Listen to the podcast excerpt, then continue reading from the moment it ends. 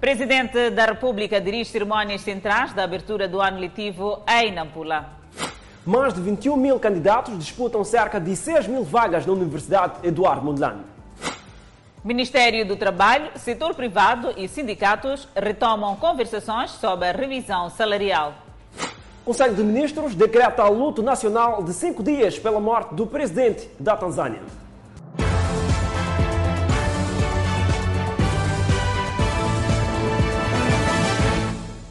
Boa noite, este é o Fala Moçambique. Estamos em simultâneo com a Rádio Miramar e também com as redes sociais. O Presidente da República, Filipe Nunes, dirigiu esta sexta-feira as cerimônias centrais de abertura do ano letivo 2021. Na cerimónia, que teve lugar no distrito de Monapo, Nunes vem com a necessidade dos estabelecimentos de ensino observarem o protocolo sanitário. As cerimônias centrais do ano letivo 2021 foram dirigidas pelo chefe de Estado Filipe Nunes no distrito de Monapo, na província de Nampula. O ano vai contar com um efetivo de mais de 9 milhões de alunos inscritos em todos os subsistemas de ensino, que serão assistidos por um total de 9.330 professores, dos quais 2.685 vão lecionar em Nampula. O Sistema Nacional de Educação irá receber 1 milhão 546.259 novos alunos de primeira classe com a entrada destes novos alunos, teremos no Sistema Nacional de Educação 9 milhões e 348 mil alunos, dos quais 8 milhões e 700 mil a estudar no subsistema de educação geral, 99 mil no ensino técnico, 254 mil no ensino superior e 295 mil no subsistema de alfabetização e educação de adultos.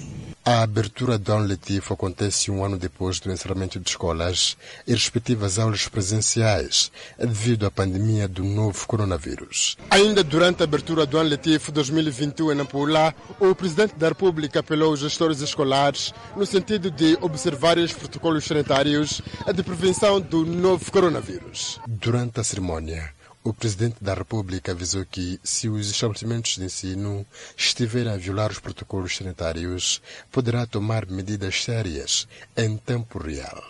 A nossa decisão de retoma das aulas presenciais pode ser revertida caso não se observem as medidas de prevenção decretadas pelas autoridades de saúde e a pandemia se propague de forma descontrolada. No cumprimento, o não cumprimento poderá ser responsabilizado. Porque não basta só as pessoas fazerem brincadeiras para obrigar-nos a interromper as aulas. Não. Vamos responsabilizar quem são as pessoas concretas que fazem com que o nosso país não permita que os jovens evoluam e estudem.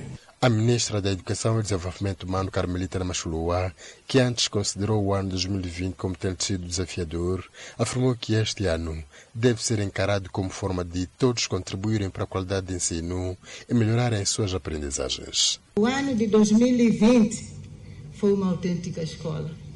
Nós todos aprendemos como efetivamente gerir a emergência. Foi uma verdadeira lição para nós. Gostaríamos de louvarmos não só o esforço de Vossa Excelência, Senhor Presidente, e, acima de tudo, renovarmos o nosso comprometimento e a nossa firmeza de que as experiências tidas serão valorizadas no presente ano de 2021, de modo a assegurarmos que os nossos educandos aprendam observando escrupulosamente as medidas de prevenção à Covid-19. Os parceiros do governo nesta temática, representados pela embaixadora da Finlândia em Moçambique, destacaram o papel dos pais encarregados de educação como sendo um dos elementos chaves para garantir que os alunos iniciem e concluam os seus estudos. Reconhecemos, reconhecemos que nem todas as escolas terão capacidade para, para providenciar aulas presenciais devido à atual situação da pandemia. Nós, parceiros, encorajamos o Ministério a continuar a oferecer métodos de aprendizagem alternativos e estão prontos a apoiar onde for necessário.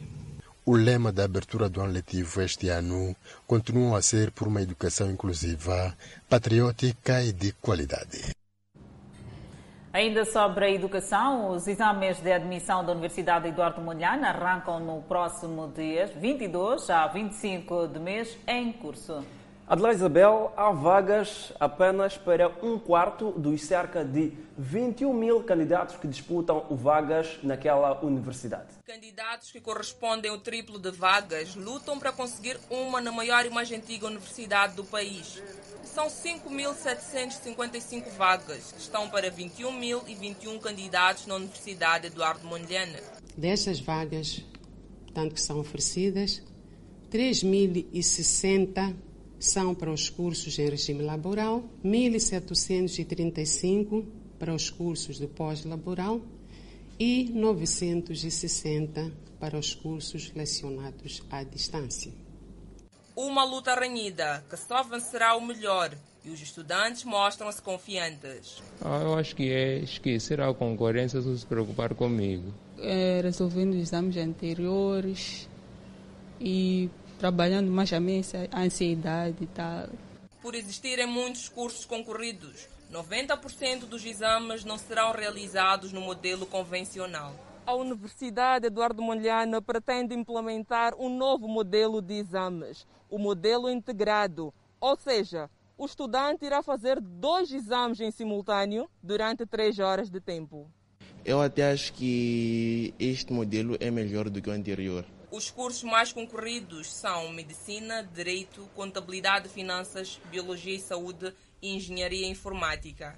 Seguimos com outras notícias. A ministra do Trabalho e Segurança Social, Margarida Talapa, dirigiu esta sexta-feira em Maputo a primeira sessão ordinária da Comissão Consultiva do Trabalho, um encontro onde se discute as possibilidades para revisão salarial. Neste encontro, o governo, trabalhadores e empregadores vão procurar melhores alternativas para viabilizar a revisão salarial nesta fase da pandemia da Covid-19. A ministra do Trabalho e Segurança Social adiantou ser fundamental a reflexão para minimizar o impacto negativo provocado pela pandemia da Covid-19 nas empresas moçambicanas. Até 1 de março de 2021, 2.099 empresas empregando um total de 49.738 trabalhadores, retomaram as suas atividades, cifra que corresponde a 97% e 95,5% do universo de empresas e de trabalhadores, respectivamente. Paulino Costa, presidente do Pelouro da Política Laboral e Ação Social da Confederação das Associações Econômicas de Moçambique, CTA, prevê ainda momentos difíceis por enfrentar nos próximos meses. O número de empregos perdidos até setembro de 2020 devido à Covid-19 foi de 9 mil. Estima-se que o setor empresarial moçambicano, como um todo, registrou perdas de faturação de cerca de 1,1 milhões de dólares em 2020, o correspondente a cerca de 7% do PIB. Nesta fase da Covid-19, os trabalhadores enfrentam momentos duros e de frustração, segundo Alexandre Munguambe, secretário-geral da Organização dos Trabalhadores de Moçambique, OTM. Queremos aqui e agora anunciar que a moral dos trabalhadores moçambicanos está muito baixa. Existe um descontentamento e frustração generalizada dos trabalhadores pela maneira como estão sendo tratados desde que esta pandemia eclodiu no nosso país. O país e todos nós, cada um fazendo a sua parte, temos que rapidamente controlar a situação através de atos visíveis e aceites por estes produtores da riqueza nacional. A discussão da revisão salarial é um dos principais assuntos desta primeira sessão ordinária da Comissão Consultiva do Trabalho. O governo realizou esta sexta-feira uma sessão extraordinária na sequência do desaparecimento físico do presidente da Tanzânia, John Magufuli, ocorrido quarta-feira em Dar es Salaam. Durante a sessão extraordinária, o Conselho de Ministros decretou luto nacional de cinco dias, a partir da meia-noite de 20 de março até a meia-noite de dia 24 de março. Durante o luto nacional, a bandeira nacional e pavilhão presidencial serão içados à meia haste em todo o território nacional e nas missões diplomáticas e consulares da República de Moçambique. Importa salientar os laços históricos de irmandade, amizade e solidariedade existente entre os povos, governos e os Estados moçambicanos e tanzaniano. A contribuição valiosa da República Unida da Tanzânia na luta de libertação de Moçambique, particularmente no que diz respeito ao acolhimento e disponibilização de espaço do seu território para a construção de infraestruturas, tais como escolas, hospitais e centros de treino e de acomodação dos combatentes de luta de libertação nacional de Moçambique. Há relações de cooperação, incluindo a concertação político-diplomática permanente entre os dois países, alargadas e aprofundadas durante o mandato de Dr. Maguful, sobretudo quando exerceu a função de presidente em exercício da SADC. O papel desempenhado pela República Unida da Tanzânia na formação dos primeiros quadros nacionais em diferentes áreas, com destaque para defesa e segurança e diplomacia. E paragem situada próxima à passagem de nível no bairro da Liberdade, na Matola, coloca em perigo os utentes de transporte semicoletivo. Perigo iminente na Matola. Não é de hoje que esta paragem, localizada ao longo da Avenida das Indústrias, nos bairros da Liberdade, Siquama e Salala, vulgo Luzalid, representa perigo para os utentes de Chapas. É que a escassos metros dali existe uma linha férrea que não poucas vezes é invadida por chapas e passageiros, sobretudo na hora de ponta. O facto é confirmado por este condutor, Acácio Mundrovo. O problema dessa paragem está perto da linha ferro. Os chapeiros, quando param, param perto da linha ferro. Se o trânsito diz que não pode estacionar perto da linha ferro, ele cumpre naquele momento. Quando o trânsito sai, ele continua a estar ali. Em consequência disso, já houve registro de acidentes na zona. Aqui, muitas das vezes, quando aparece o comboio, quando apita os chapeiros, não sei se não entende, eles entram quando o comboio também está entrar, por isso que há muito perigo. E o perigo reina aqui. Há uma paragem de lado de Siquama, do mesmo modo como existe outra paragem do lado da Liberdade naquele ponto ali, e os utentes não estão em consenso em relação à existência desta paragem, porque têm consciência do perigo que a existência dela representa para as suas vidas. À frente é, tem barracas, tem essas coisas aqui, não tem como. Não tem como parar. O quê? Não tem como, paramos aqui, é a paragem. Mas é um risco, sabe disso? Sei disso. Você gostava que a paragem mudasse daqui? Claro, sim. Firmino Guamb, vereador de infraestruturas no município da Matola, garantiu que está para breve a transferência da paragem, havendo já conversações nesse sentido. E deste trabalho resultou, uh, digamos, uh, um entendimento em que uh, os CFM iriam avançar com um projeto para a construção de uma paragem já afastada do local. Por outro lado, o vereador disse que a idilidade aguarda a apresentação do projeto e da identificação do espaço por parte das autoridades locais para se avançar com a transferência da paragem. Moçambique e Eswatini reúnem esforços para combater o roubo de gado e violação da fronteira. Pois bem, o comandante provincial da PRM em Maputo, Inácio Dina, promete trabalhar para acabar com a corrupção nas fronteiras. Autoridades policiais moçambicanas e de Eswatini juntaram-se esta sexta-feira no município de Amatola, província de Maputo, para desenhar estratégias de combate à criminalidade.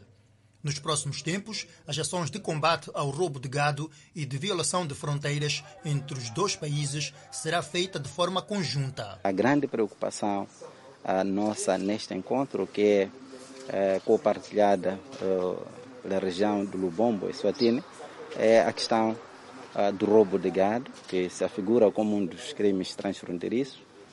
temos a questão de imigração ilegal, na vertente de violação de fronteira. Este é, é o ponto que temos como bastante relevante. E também afiguram-se os crimes de contrabando, a questão de tráfico de droga. Eswatini está preocupado com o aumento de casos de roubo de gado e para as autoridades do país vizinho, a união de esforços pode ser a estratégia certa para acabar com o fenômeno. To... Também viemos para aprimorar a cooperação e aprender de Moçambique. Aprender de Moçambique de como o país tem lutado contra crimes transfronteiriços e mostrar como a Eswatini implementa as suas estratégias de proteção. Há relatos de agentes da polícia nas fronteiras que não têm conseguido se distanciar de atos de corrupção, recebem valores monetários e permitem que pessoas atravessem de forma ilegal as fronteiras. O comandante provincial da PRM Maputo, Inácio Dina, prometeu encontrar soluções para acabar com a corrupção das autoridades policiais moçambicanas nas diferentes fronteiras. Bom, a delegação de Swatini, tal como a delegação moçambicana, tem em manga linhas que podemos traçar em conjunto para melhorarmos este aspecto. O nosso desejo é que não haja esses aspectos ligados à, corrupção. Aliás, eu falava de violação de fronteira, os aspectos que já foram reportados largamente por vocês configuravam, em parte, aspectos ligados à corrupção para facilitação de entrada quer em Moçambique, quer em Eswatini. As autoridades moçambicanas e do Eswatini procuram com este encontro soluções certas para fortalecer a segurança entre os dois países. E agora para a zona centro do país, província de Sofala, mais um ato de violência contra menores. Uma mulher de 38 anos de idade foi detida pelas autoridades em Sofala por supostamente ter queimado a sua filha. É um ato que ocorreu na zona da Manga, na cidade da Beira. O porta-voz da polícia em Sofala explicou que a menor de 10 anos teria subtraído parte do caril, fato que irritou a mãe, que nada mais fez senão lançar-lhe uma panela com água quente, que estava ao lume. Posto isto, a menor foi socorrida pelos vizinhos ao Hospital Central da Beira e a mãe acabou por ser detida pelas autoridades policiais. A cidadã que aqui foi apresentada, na verdade, vinha e de forma recorrente, portanto, sujeitando esta menor de 10 anos de idade a tratamentos cruéis, para além do ciclo recorrente de agressões, tanto corporais que vinha sujeitando a menor, desta vez teria ainda exagerado, portanto, sujeitando a menor eh, a queimaduras na parte eh, facial. A mulher que está detida na quinta esquadra na cidade da Beira afirma que o ato surge na sequência de várias tentativas de persuadir a filha a guiar-se por um bom comportamento, mas mostra-se arrependida por ter agido desta forma. Sempre diariamente costuma levar comida, eu trabalho no quintal, ela sempre leva comida da vizinha, leva comida da vizinha. Não detei por minha vontade, só quando se detou aquele, correu, detou aquele fogão com fogo, com aquela papa, nós todos ficamos assim, nem também não chegamos de jantar mais, ficamos assim sem como. Se a senhora sair daqui, vai voltar a fazer a mesma coisa? Não. Está arrependida, é isso? Sim. Enquanto a mulher permanece detida aqui na quinta esquadra na cidade da Beira, menor vítima da violência, depois de ter sido hospitalizada, está por essas alturas sob responsabilidade da sua respectiva família. Ainda na quinta esquadra, a polícia fez saber que já foi aberto um auto contra a mulher que seguirá seus trâmites legais. A chuva que intensamente caiu na cidade de Maputo veio acentuar a situação já caótica de algumas rodovias. É desta forma como os automobilistas circulam por algumas ruas e avenidas na cidade de Maputo. Na Avenida Júlio Chinharero, por exemplo, em algumas partes da estrada, no troço que vai desde a ponte até a Praça da Juventude, há mais buracos que asfalto. Ah, está mal, essa estrada está muito péssima. Está a passar mal, a suspensão do carro está aí, está a bazar aqui. Ei, Jorginho, está mal. Ontem, quando choveu, mesmo ontem aqui, quando choveu, tive, teve um acidente de dois carros aqui. Aqui, o asfalto praticamente cedeu, dando lugar ao areal que acaba dificultando a vida de quem quer fugir dos buracos na estrada. Por outro lado, em Maguanino, o asfalto dá mesmo sinais fortes de cedência e buraco a buraco vai cedendo a Avenida Júlio Nyerere à pressão da erosão sempre que chove, danificando desta forma o estado mecânico das viaturas que tem nesta via o principal local de circulação de casa ao serviço e de serviço para casa. A situação é bem aproveitada por alguns jovens que, com recurso à paz, vão tapando os buracos com pedras e areia. Quanto é que fazem por dia? Dois, três, às vezes chega. Estamos a ajudar se que se se viaturas aqui passou dentro. A Avenida Lourdes Mutola é outra via que não escapa da força das chuvas, clamando por isso por reabilitação. O governador da Zambésia apela aos pais encarregados de educação a serem mais vigilantes aos aspectos ligados à higiene individual dos educandos. E Pio Matos pede ainda aos pais a dar assistência direta aos alunos para que o seu aproveitamento seja positivo.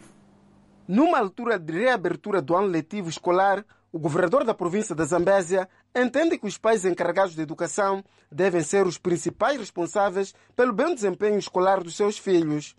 Pio Matos apela aos pais para se manterem vigilantes durante todo o ano letivo. O primeiro saco de milho, o primeiro saco de amendoim, o primeiro saco de feijão é para o seu filho ter boa educação.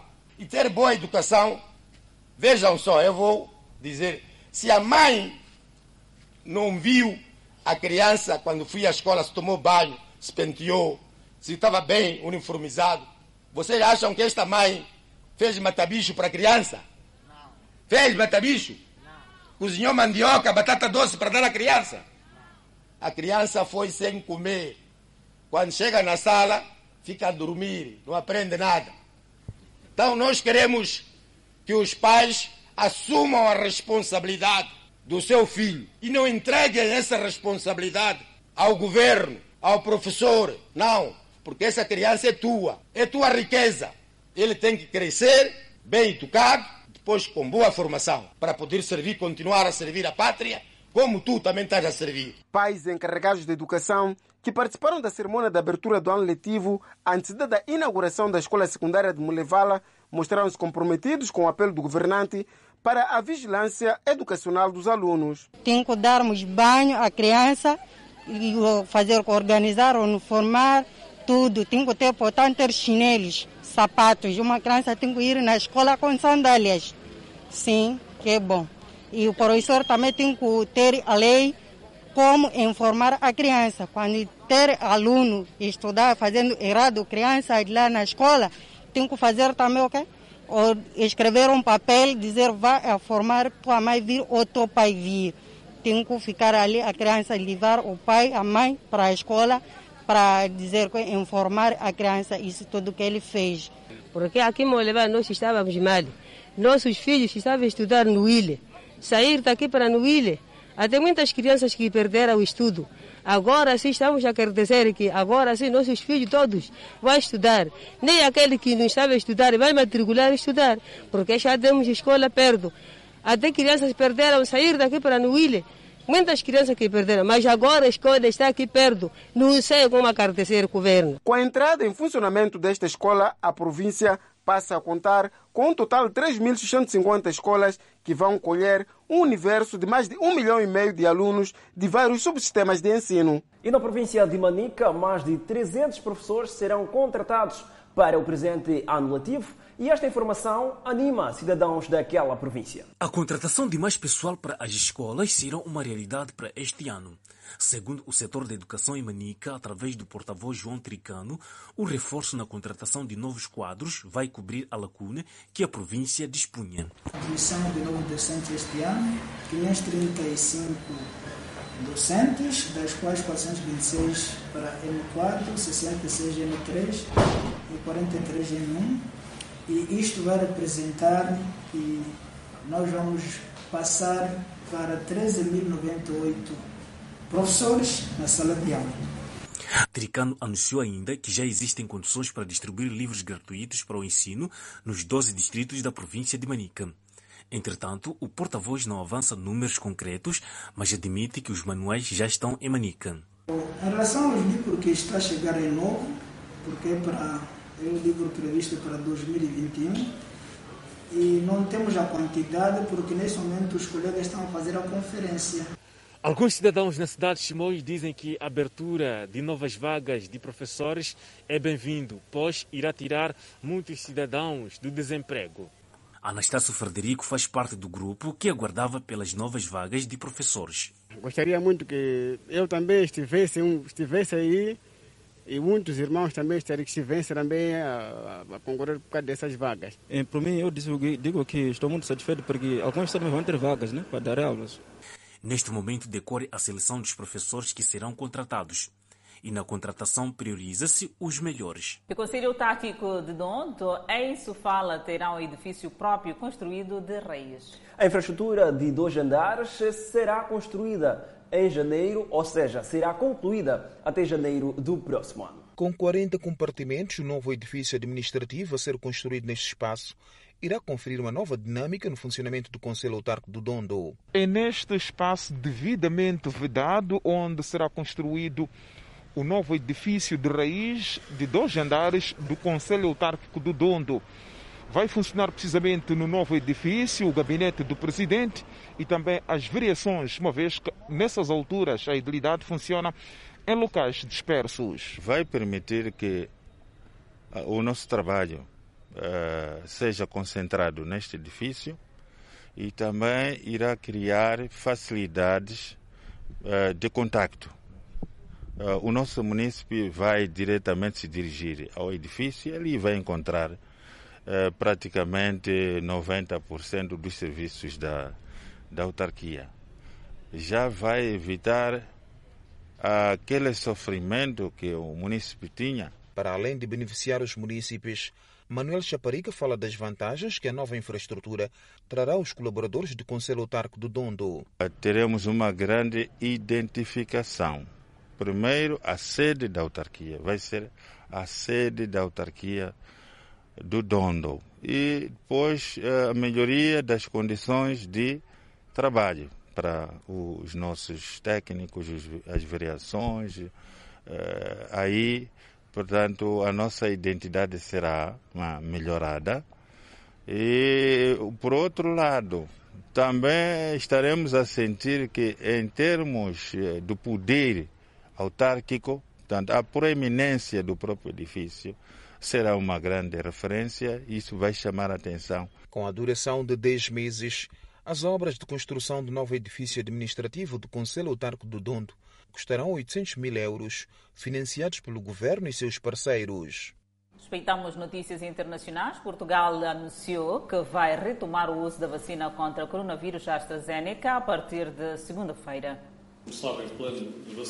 Este anúncio surge uma semana depois do país suspender temporariamente seu uso por questões de segurança. O anúncio foi feito poucas horas depois que a Agência Reguladora de Medicamentos da União Europeia disse que a injeção era segura e eficaz. O chefe da Força Tarefa de Vacinação da Covid-19 de Portugal, contra Almirante Henriques Gouveia e Melo, disse cerca de 120 mil pessoas que deveriam receber a vacina durante a paralisação estarão na frente da fila quando as vacinas recomeçarem. Vamos retomar o plano e acelerá-lo para nos recuperarmos do atraso de cinco dias sem vacinação, disse ele. Portugal seguiu a Alemanha, França, Espanha e outras nações europeias na suspensão temporária do uso da Jaba AstraZeneca após relatos de coágulos em algumas dezenas de milhões de pessoas em toda a Europa que haviam recebido a injeção.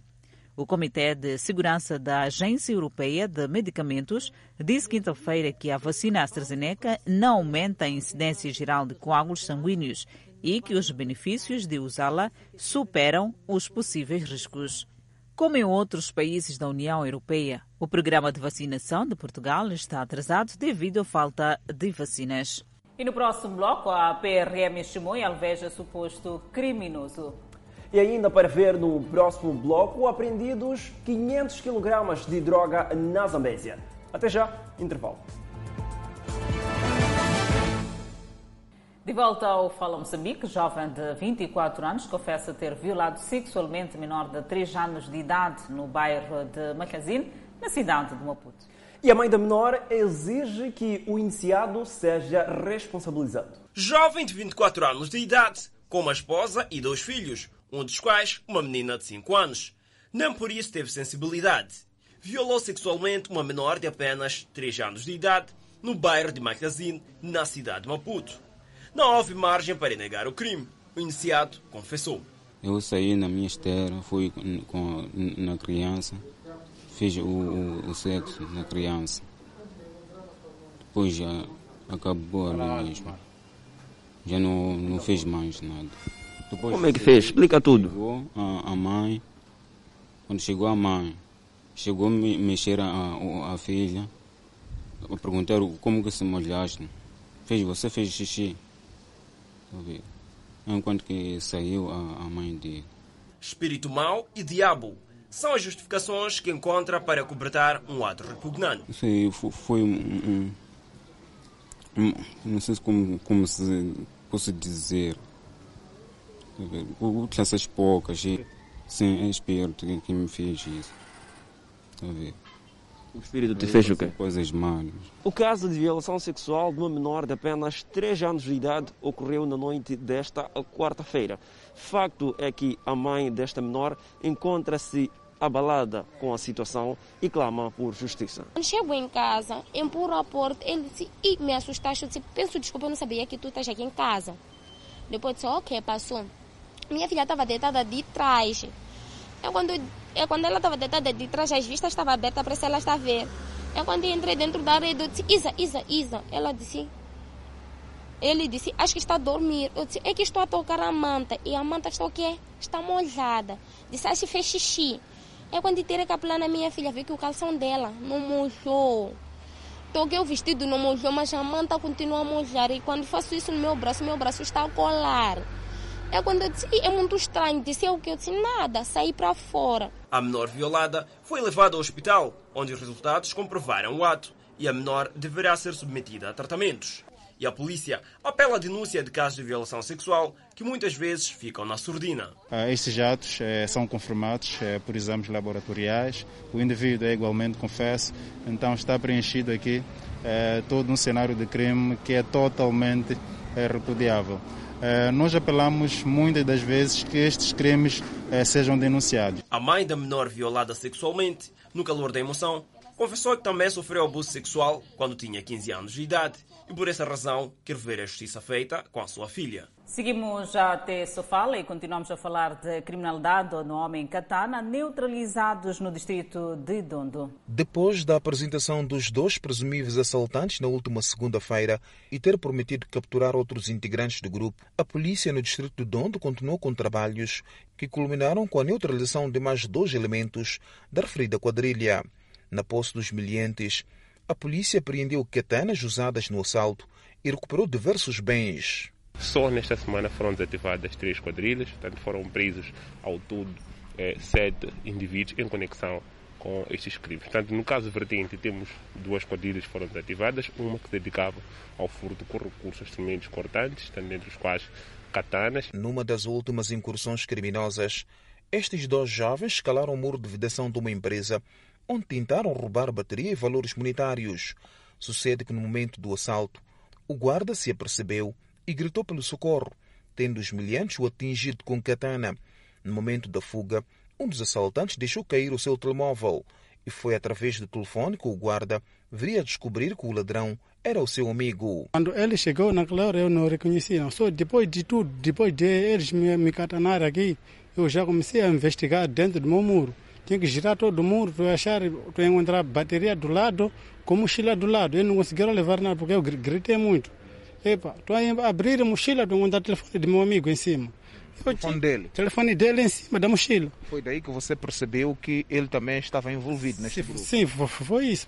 É este muro de vedação que os dois miliantes escalaram para no seu interior roubarem bateria e valores monetários detidos no comando distrital do Dondo os mesmos admitem a prática do crime de que são acusados. Que a gente, eu vi que epa, o muro é muito grande.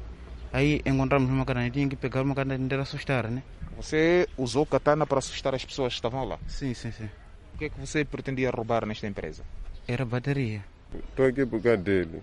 Ele me disse, vem com beliche para poder dar baterias para deixar na minha casa. Ainda no distrito do Donto, em Sofala, a polícia capturou este jovem que, junto dos seus comparsas Oramonte, teria arrombado uma residência e roubado diversos bens. E ainda sobre criminalidade, agora na província de Manica, a polícia da República de Moçambique baleou um suposto ladrão. Entretanto, o indiciado nega ser criminoso. Tudo começou no bairro 7 de abril, quando este cidadão, junto dos seus comparsas, jogavam um jogo de azar. Na altura, a polícia procurava um cadastrado que estava foragido. No entanto, a polícia deparou-se com o grupo e estes, se apercebendo da presença das autoridades policiais, começaram a fugir. E um dos jovens acabou sendo baleado no membro inferior esquerdo. Este cidadão foi alvejado na sequência de uma operação que foi levada a cabo pela polícia na segunda esquadra contra malfeitores que se dedicavam ao roubo de motorizadas no bairro 7 de Abril. Quando a polícia fez ao local, e esses malfeitores, quando notaram a presença policial, eh, puseram-se em fuga. E como forma de imobilizá-los, eh, de facto, foi alvejado no membro inferior esquerdo e, de imediato, foi socorrido para o Hospital Provincial de Chimoio para o tratamento. O jovem nega fazer parte do grupo de malfeitores que estava sendo procurado pela polícia. Depois me mandou parar, eu parei. Depois aqueles gajos aí saíram com vunga para o quê? Para conseguir me pegar. Número que já você, você estava a jogar, eu não joguei nada, chefia, eu não joguei carta. Já que aqueles gajos queriam o quê? Queria pegar aqueles gajos estavam o quê? Aqueles gajos estavam, estavam jogar batota aí. Depois, eu me pegaram a camisa. Eu, a camisa, não neguei, não tirei nada. Parei mesmo. Aí, aqueles gajos que estavam a jogar aí, apareceu onde eu estava aí também. Ah, outra, outra pessoa aí empurrou aquela, aquela polícia aí. Aquela polícia aí barulhou a mim. A polícia rebate e diz que o alvejado faz parte de um grupo de malfeitores que era procurado pela polícia e os mesmos já tinham registros criminais nas subunidades policiais. É verdade, é um grupo sobejamente conhecido, já tem registro é, é, nas subunidades policiais e neste momento há um trabalho que está sendo levado a cabo no terreno. Todas as linhas operativas foram ativadas para neutralizar e responsabilizá-los criminalmente. Este é o quarto suposto ladrão a ser alvejado pela polícia este ano na província de Manica. Deste número, um acabou morto. Cernic, na Zambésia, apreendeu variedades de droga na casa de um indivíduo que fazia da sua residência um armazém de drogas em trânsito para a província de Maputo e a vizinha África do Sul. O chefe do Departamento de Investigação Criminal no Cernic, na Zambésia, avança que estas quantidades de drogas, a destacar para 440 quilos de heroína, 180 de cannabis sativa e 5,5 de morfina, estavam em trânsito numa residência que estava sendo arrendada por cidadãos de nacionalidade tanzaniana. As informações que, que ainda estão em nosso poder, a mesma entra por via marítima e os trabalhos estão sendo feitos para que possamos controlar todo o sistema. Por enquanto, eh, podemos dizer que são dois a mão, mas como se trata de uma rede, poderão existir mais outros, mas por enquanto o Serri tem o nome de dois. Este cidadão estrangeiro envolvido no tráfico de droga diz que apenas está no país para a compra de peixe com destaque para caranguejo e não percebe o seu envolvimento no crime. No drugs, no. Nada de drogas. Não me envolvo com drogas. Fui à praia de manhã para comprar peixe. Depois de comprar, veio alguém a perguntar-me se conhecia uma loja. Depois vieram me prender. Sidônio Pereira, proprietário da residência onde foram encontradas estas quantidades de drogas, diz que o arrendamento da sua casa foi por via de um contrato feito por uma empresa especializada na área de arrendamento e venda de casas. Depois de alugar a casa, a única pessoa até que conversava comigo é o Sururu, como tem ali a loja ao lado do, do TKW da minha esposa, aqui ao lado do unidade comercial. Ele vinha ali, comprava água, falava que a casa estava tudo bem, sei lá. E, normalmente nunca suspeitei nada, nunca fui lá para casa. Já o guarda afirma que não sabe como a droga retirada da casa entrou na residência. Dentro entrava, só sala ali, tinha um tapete que está como aí, sempre ele mandava só tirar, sacudir e meter. Aí mesmo só na sala, mas nos quartos nada. Esta é uma das grandes apreensões de quantidades elevadas de droga pesada na província da Zambésia. E na província de Manica, dois cidadãos recolheram as celas após terem roubado gado bovino do seu patrão. Os indiciados contam que praticaram o crime porque o patrão lhes devia dinheiro. Ao todo foram três cabeças de gado bovino supostamente roubadas por estes dois cidadãos no distrito de Mussurice, província de Manica. Detidos, os cidadãos afirmam que levaram os animais porque o patrão supostamente lhes devia dinheiro. Era de, de essa coisa, de, de, de patrão. Mas o patrão, o patrão não me deu esse valor. É por, é por isso que nós vemos. Já era de patrão? De patrão, sim. Então vocês roubaram? Não roubaram, não roubaram nada, mas fomos lá para fazer né, tirar PPR só. Sim, sim. Depois, então, por que estão aqui detidos? Exatamente, o patrão não chegou a me pagar nada, disse que vão, vão pagar lá à frente. As três cabeças de gado bovino iam ser vendidas na província de Sofala. A polícia tomou conhecimento através de fontes é, que prefiro cá não avançar. Foi quando foi efetuada a edição desses, já no distrito de Banduce, concretamente no cruzamento de Tete, onde a 10 foi interpelado um cidadão que tentava é, transportar uma quantidade é, de cannabis sativo. É um trabalho que a polícia tem vindo a fazer com vista a combater a criminalidade de forma taxativa aqui na província de Manica. Ainda no distrito de Mussurize está detido um cidadão acusado de roubar motorizadas. O mesmo alega que praticou o roubo porque foi induzido pelo seu amigo que está a monte. Diz que ele faz roubo de moto naquele distrito. Uma vez que foi ele a me convidar para essa viagem daqui no dia 1 de março até ao chegar lá. Só que a entrada, primeiro entramos de via Zimbábue, na saída é que saímos assim do distrito Mussurize. Desde o início do ano, a polícia já registrou cinco ocorrências de roubo de gado bovino, na sua maioria em fazendas. As ações, ao que tudo indica, são praticadas com muita violência. Agentes da PRM em Inhambane distinguidos pelo bom comportamento com maior destaque para não aceitação à corrupção.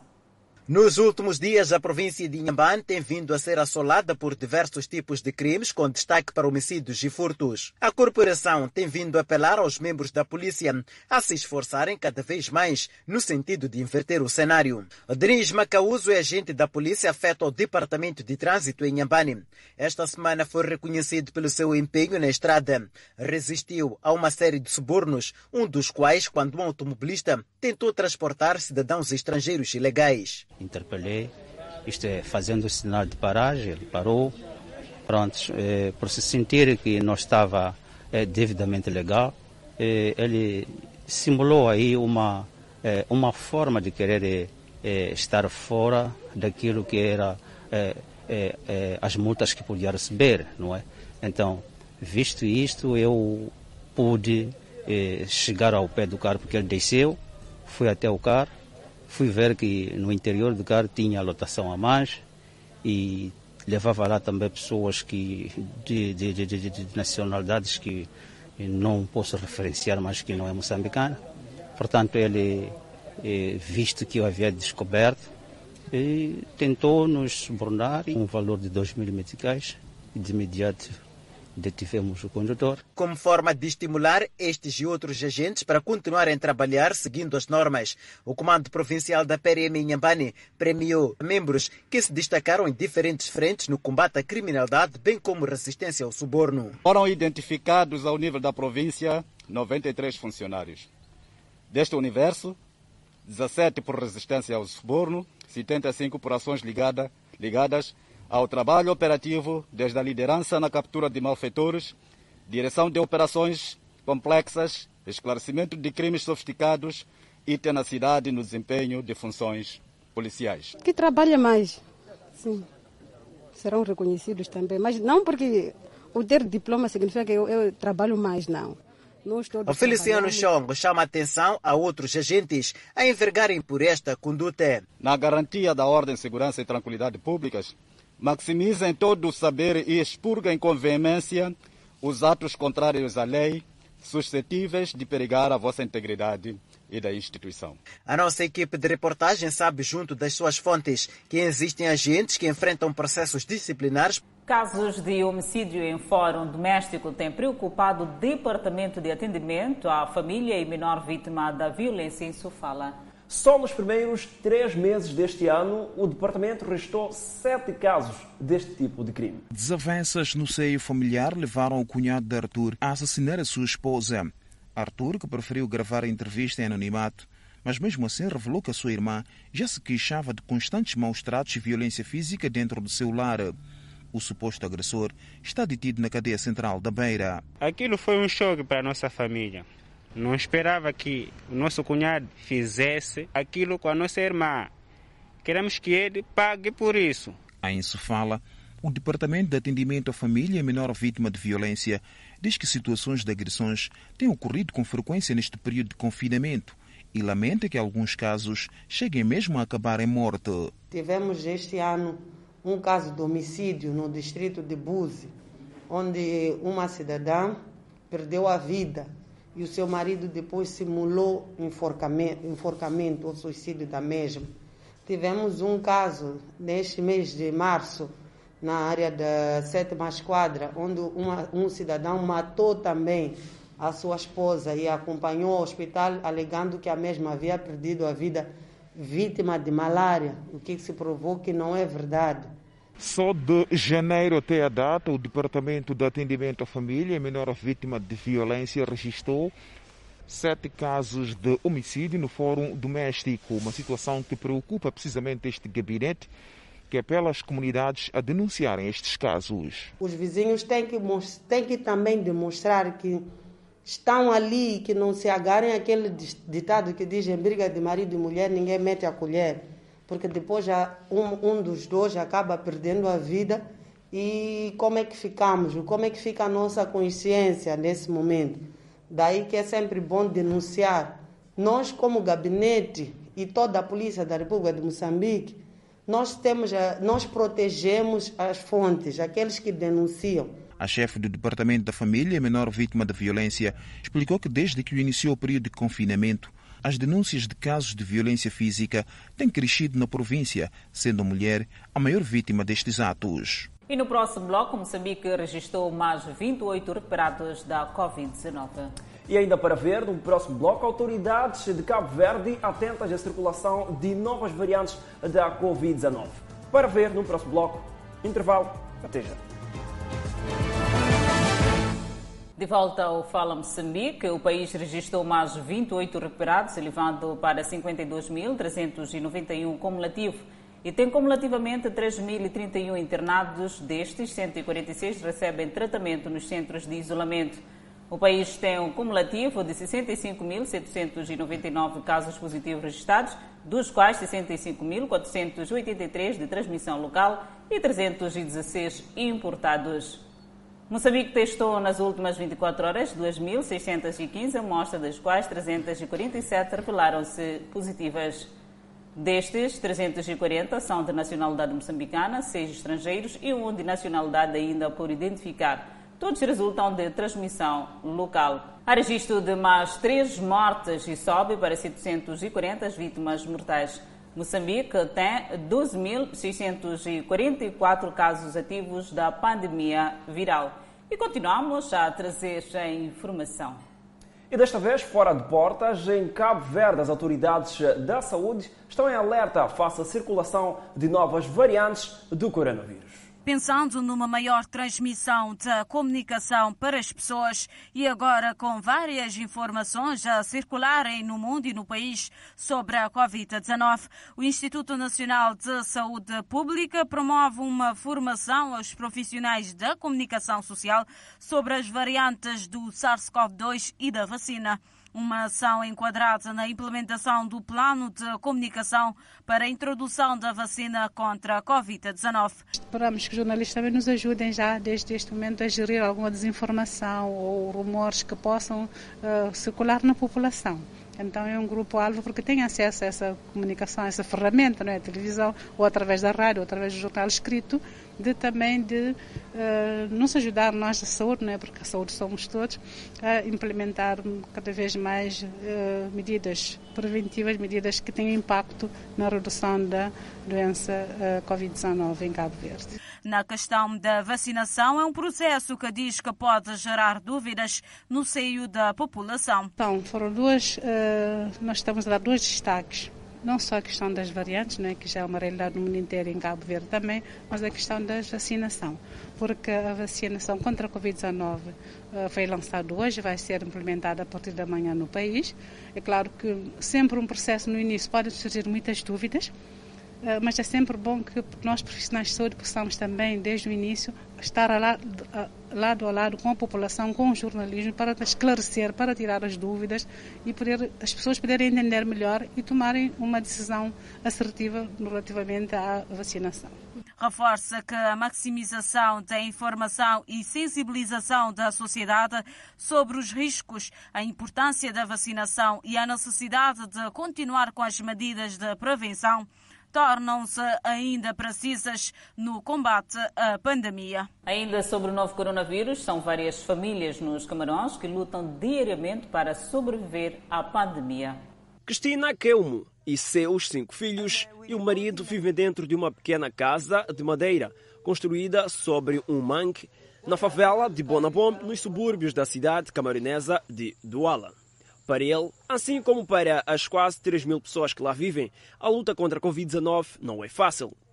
Coisas básicas como o distanciamento social e lavagem das mãos tornam-se um desafio em um lugar sem água, saneamento e outros serviços básicos. Com a Covid-19 não posso dizer que respeitamos as medidas, porque primeiro não é fácil ter água por aqui. Disse a jovem de 30 anos. O valor para comprar uma máscara para cada um dos filhos é quase um luxo. Para uma família que às vezes depende da solidariedade de outras pessoas para colocar a refeição à mesa. Como muitos outros, Kelmo e sua família fugiram da violência causada pelo conflito anglófono-francês no noroeste do país e chegaram à capital financeira dos Camarões há três anos em busca de uma vida melhor. Mas, desde o ano passado, as coisas ficaram mais difíceis. A pandemia piorou a frágil situação econômica e as condições de vida de centenas de famílias, principalmente dos deslocados internos que agora residem na favela. A situação econômica e a falta de água no bairro estão entre os principais problemas enfrentados pela família. A água imprópria, tirada de um poço próximo à casa, é a única coisa que eles têm e usam. Para a mãe de sete filhos, Nicoline Mbonk, é difícil seguir as medidas recomendadas para evitar a propagação do vírus devido à falta de espaço, saneamento e dinheiro para comprar uma máscara para cada um de seus filhos que facilmente as perdem. Camarões restou 40.622 casos do vírus e 601 mortes. O país ainda espera receber vacinas para combater o vírus. Voltamos a trazer notícias ligadas à educação. Filipe se inaugurou esta sexta-feira em Nampula a segunda maior escola secundária a nível da região norte do país. A infraestrutura faz parte de mais de 60 escolas a serem erguidas ainda este ano pelo governo. Avaliada em mais de 170 milhões de meticais, a segunda maior escola secundária, inaugurada esta sexta-feira no distrito de Monapo pelo Presidente da República, dispõe de dois blocos, composto por 24 salas de aula, com uma capacidade para albergar mais de 3 mil alunos. Com a entrada em funcionamento desta escola, a rede escolar do ensino secundário na província de Nampula cresceu em 3,1%, o que contribui igualmente da rede escolar a nível nacional. Quero também reconhecer e agradecer, felicitar o fato do nosso Instituto Nacional de Comunicação de Moçambique ter feito em tempo exato e real a oferta de uma sala de informática. Construída na localidade de Carapira, a infraestrutura dispõe igualmente de muro de vedação, um campo multiuso, uma área reservada onde serão erguidas quatro residências do tipo 3 para o pessoal docente, uma sala de informática e vários outros componentes e serviços, respondendo aos desafios da atualidade.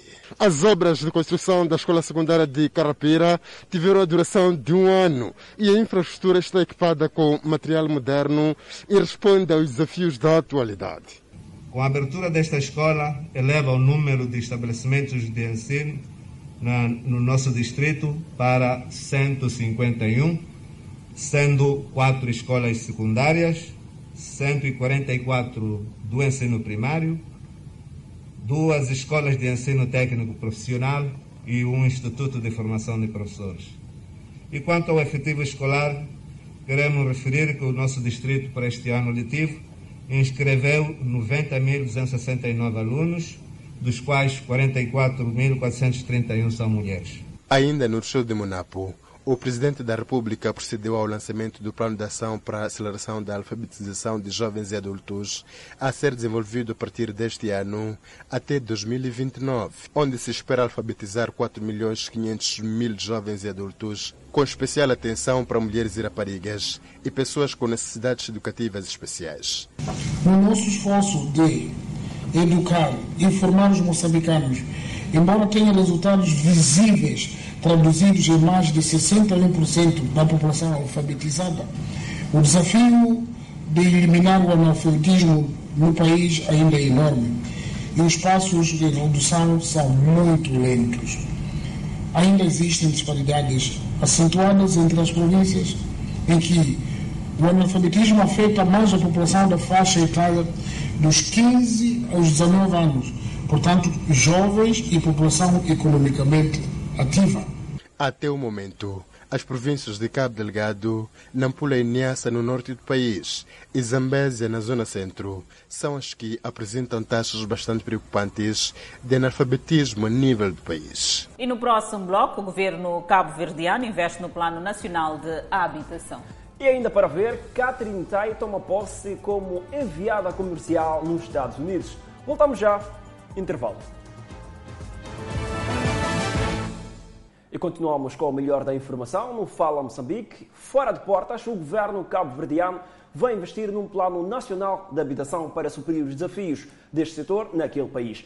Mais detalhes com a nossa correspondente. O documento que define o futuro da habitação no país na próxima década foi apresentado nesta quinta-feira no quadro do Plano Nacional de Habitação. Dados do perfil do setor habitacional indicam que cerca de 11.119 agregados familiares precisam de uma casa agora, o que corresponde a 8,7% do total dos agregados. Até 2030, o país precisa de cerca de 26 mil casas, uma média anual de 1.700 a 2 mil novas unidades. Uma meta estipulada que requer muitos investimentos reconhece Eunice Silva. Temos consciência, temos consciência, aliás, a socialização vai neste sentido.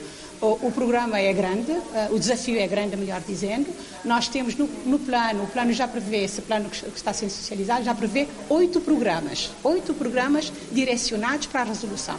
E depois dos programas vão, virão os projetos. Segundo a ministra responsável pelas áreas das infraestruturas e habitação, Trata-se apenas do processo de socialização, um evento que contou com a participação dos diferentes atores do setor da habitação para a recolha de subsídios e definição das prioridades. Catherine Tai tomou posse como principal enviada comercial dos Estados Unidos da América. Catherine Tai é a primeira asiática americana e a primeira mulher negra a ocupar o cargo. Catherine Tai é considerada uma pragmática solucionadora de problemas e sua nomeação pelo presidente Joe Biden para representante comercial dos Estados Unidos da América atraiu o apoio de democratas e republicanos. Ela foi confirmada em uma votação de 98-0 e é o 19 membro do gabinete de Biden a limpar o Senado. Ex-negociador comercial e membro do Congresso TAI prometeu trabalhar por uma política comercial do CUA que beneficie os trabalhadores comuns, não apenas as grandes corporações, e a trabalhar mais perto com os aliados do GUA para enfrentar uma China cada vez mais assertiva. Em sua audiência de confirmação, Tai não se comprometeu a retirar o imposto sobre metais estrangeiros, chamando as tarifas de uma ferramenta legítima na caixa de ferramentas de comércio. Convidamos a um breve intervalo, mas antes a previsão para as próximas 24 horas. No norte do país, Pemba 32 de máxima, Lixinga 27 de máxima, Nampula 31 de máxima. Seguimos ao centro do país, Tete com uma máxima de 33, Quilomar 31, Chimoio 30, Beira 31. E na zona sul do país, Vilanculo 32 de máxima, Inhambane 32, Xaixai 29 de máxima, Maputo de ensolarado com 30 graus de máxima. Celebra-se hoje o Dia dos Pais. Alguns pais ensinam que amar, proteger e cuidar são sinônimos de ser pai. Mas a Miramar partilha uma história com um sentido contrário de paternidade. Uma menor de 16 anos assume o papel de chefe de família. O olhar de Violeta cruza o cenário contrário daquilo que se esperava para um dia como hoje. Ter o pai por perto para parabenizá-lo pela data, porque a cada 19 de março celebra-se o Dia dos Pais. Hoje é dia do pai, mas nós não temos pai para poder ficar com eles para comemorar esse dia. Bom para aqueles que têm pai. Violeta cuida de quatro irmãos. Quando a nossa equipe gravava a reportagem, um dos irmãos estava na machamba em busca de algo para comer. Desde que mamãe faleceu, ele não cuidava mais bem de nós. Nós vivemos à base de SEMI que nos dá comida, através do chefe do quarteirão que nos meteu lá para podermos ter comida. E a base dos vizinhos também. Perderam a mãe e depois disso o pai os abandonou e reside também na cidade de Maputo. Ela cuidava mesmo de nós, isso não posso mentir, mas meu pai ele sempre foi um pouco meio assim, não, não consegue cuidar de nós. Até esse aqui que eu lhe carreguei aqui, minha mãe faleceu quando ele só tinha dois anos, para hoje que vai completar quatro anos. Mas meu pai não vem nos visitar. Nosso pai estar aqui em casa conosco. Os nossos amigos também têm pai, mas ficam com ele, mas não, não temos outro pai. O olhar da Violeta reflete a incerteza diária cada noite surgem dúvidas pela incerteza do amanhã. Ou seja, a incerteza é uma incerteza. Hoje ela faz o papel de chefe de família, porque o pai simplesmente abandonou-os. Aqui é o retrato de milhares de crianças que vivem nessa situação a chefiarem famílias. Para ser um pouco mais radical, a Violeta e seus quatro irmãos são órfãos de pai vivo. Este é um cenário que se repete um pouco por todo lado. No entanto, há pais que ensinam o que é ser verdadeiramente um pai, desde o cuidado, desde o carinho, desde a atenção que se deve ter com os filhos e acompanhar o seu crescimento. O ser pai não é só gerar um, uma vida, Pai é aquele que cuida, pai é aquele que protege, pai é aquele que ama, pai é aquele que provê todos é, cuidados do, do, do, dos seus filhos. O senhor Paulo vem de longa experiência e diz que não trocaria o bem-estar dos filhos porque são sacrifícios que valem a pena. Os meus filhos nunca se sentiram abandonados. Eu preferi crescer assim, pobre, mas por lhes de comer, para não poder, para não roubar e não se marginalizar.